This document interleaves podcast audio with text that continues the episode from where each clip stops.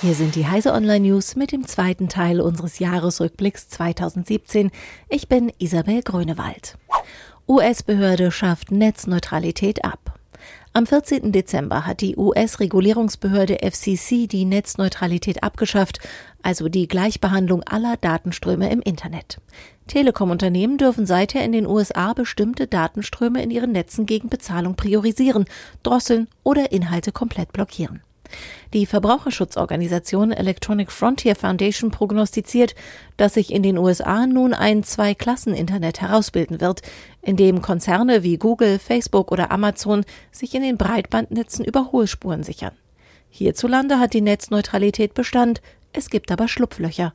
So leitet die Telekom in einem bestimmten Tarif die Inhalte einiger Partner gegen Bezahlung ohne Traffic-Berechnung zu ihren Kunden.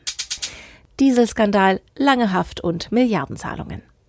Während des ganzen Jahres gärte der Dieselskandal um illegale Abschalteinrichtungen in der Motorsteuerung vieler Dieselfahrzeuge von Volkswagen.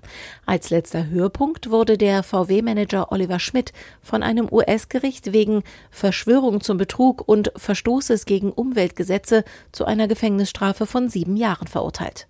Dem Konzern hat der Skandal kaum geschadet. Im Oktober konnte er satte Gewinne vermelden. Bereits im Januar hatte sich Volkswagen mit dem amerikanischen Justizministerium auf einen Vergleich geeinigt, nachdem VW gut vier Milliarden Dollar an Strafen und Bußgeldern zahlen muss. E-Mobilität. Autohersteller denken um. Die Automobilindustrie setzt stark auf E-Mobilität. Toyota will bis 2025 von allen seinen Modellen eine elektrische oder hybrid angetriebene Variante anbieten. Opel will bis 2024 alle seine Modelle elektrifiziert haben. Nissan plant ein Elektro-Ökosystem und Renault will auf diesem Gebiet Marktführer in Europa werden, so wie auch Ford. Derweil hat Vorreiter Tesla bereits in diesem Jahr einen elektrisch betriebenen Truck namens Semi vorgestellt, sowie sein erstes Mittelklasse-Modell, das Model 3. Auch die Deutsche Post gehört zu den Vorreitern. Sie hatte den E-Transporter Street Scooter entwickelt. AMD meldet sich mit neuen Prozessoren zurück.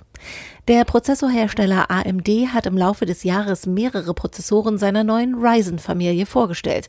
Dabei ist alles neu, von der Prozessorarchitektur bis zur Fassung.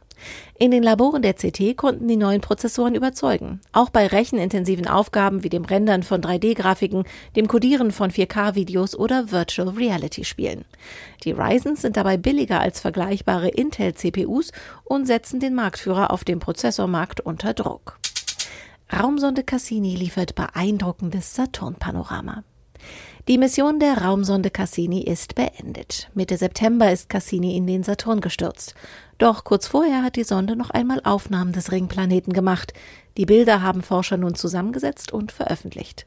Das Ergebnis ist ein beeindruckendes Panorama des Saturn, seiner Ringe und seiner Monde. Ab dem 2. Januar melden wir uns wieder täglich mit Neuigkeiten aus der IT-Welt. Bis dahin finden Sie alle aktuellen IT-News auf heise.de.